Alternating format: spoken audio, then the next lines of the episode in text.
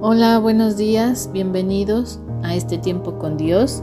El día de hoy meditaremos la palabra de Dios en el libro de Éxodo, capítulo 30, de los versículos del 1 al 16, con el tema titulado La necesaria expiación.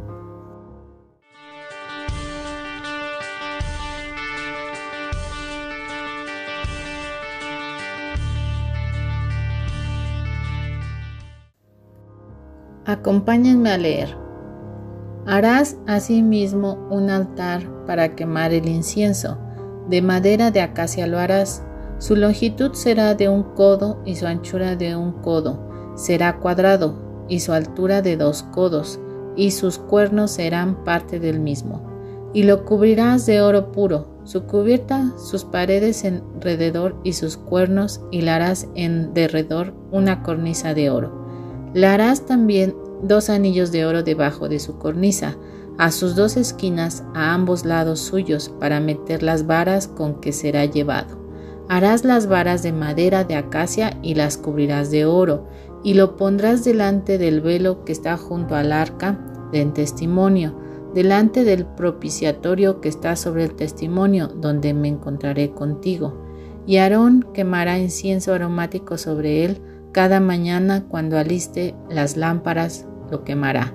Y cuando Aarón encienda las lámparas al anochecer, quemará el incienso, rito perpetuo delante de Jehová por vuestras generaciones. No ofreceréis sobre él incienso extraño, ni holocausto, ni ofrenda, ni tampoco derramaréis sobre él libación. Y sobre sus cuernos hará Aarón expiación una vez en el año con la sangre del sacrificio por el pecado para expiación. Una vez en el año hará expiación sobre él por vuestras generaciones. Será muy santo a Jehová. En esta primera parte de la lectura vemos que dentro del lugar santo se encuentra el candelabro que da hacia el sur. Hacia el norte la mesa de los panes de la proposición, y delante del velo del lugar santísimo donde Dios se encuentra con Israel está el altar del incienso. Aarón recibe la instrucción de llenar de aceite las lámparas del candelabro dos veces al día, quemar incienso elaborado de una manera especial sobre el altar de incienso y presentar las ofrendas diarias en el altar del holocausto de mañana y en la tarde. El altar del incienso representa al Hijo de Dios en su naturaleza humana y el incienso quemado allí tipifica la intercesión por su pueblo. La intercesión continua de Cristo está representada por la quema diaria de incienso, mañana y tarde. Una vez cada año había que aplicar la sangre de la expiación, denotando esto que la intercesión de Cristo tiene toda su virtud a partir de sus sufrimientos en la tierra y que nosotros no necesitamos otro sacrificio ni otro intercesor, sino Cristo solo. Tanto el altar del holocausto del atrio como el altar del incienso del lugar santo nos enseñan que nuestra comunión con Dios se basa en la expiación. Continuamos con la lectura.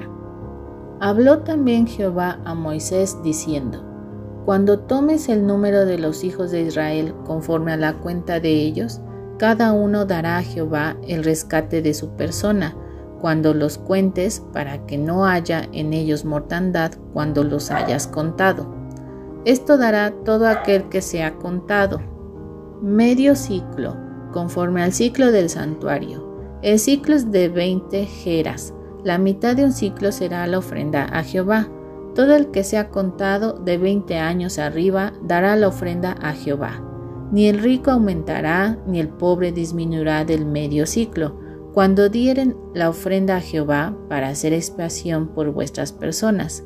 Y tomarás de los hijos de Israel el dinero de las expiaciones, y lo darás para el servicio del tabernáculo de, de reunión y será por memorial a los hijos de Israel delante de Jehová para hacer expiación por vuestras personas.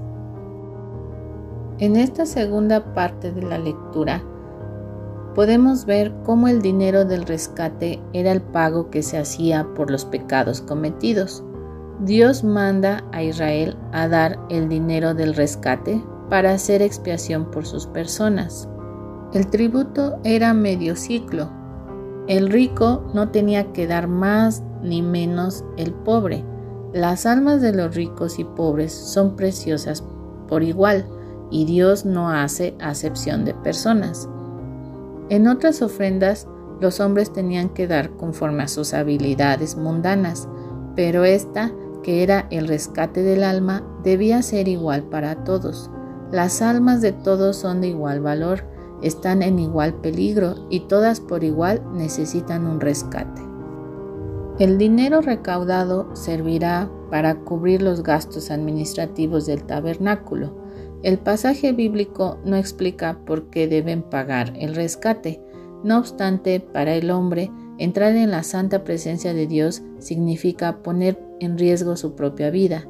Dios recibe el rescate para habitar con ellos por medio del tabernáculo y concederles la gracia de la vida.